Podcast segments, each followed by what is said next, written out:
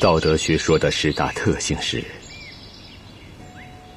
虚无、自然、清净、无为、纯粹、素朴、平易、恬淡、柔弱、不争。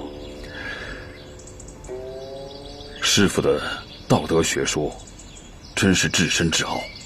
玄之又玄呐！道德学说看似至深至奥、玄之又玄，实则至简至易、易懂易行。怎样才能易懂易行呢？言写道有三宝。若能执道之三宝，大道不难修矣。那三宝又是什么呢？道之三宝：一曰慈，二曰俭，三曰不敢为天下先。夫慈，故能勇；俭，故能广。不敢为天下先，故能成器长。师傅，何谓慈啊？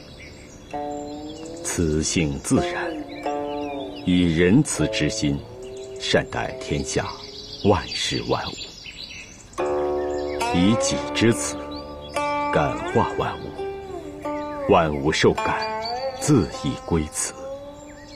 若天下人皆此，百姓自安，国家自治，此焉能不有？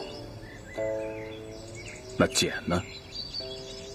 俭性清净，清清净净，无妄为之行，顺天应人，合于自然，利益万物，物物受利。人人受益，见安能不广？不敢为天下先，又指的是什么呢？谦卑处下，无智无欲，与物无争，不炫宜长，置身于后，不为人先。此为水性。此性。虽不为气有，而无气。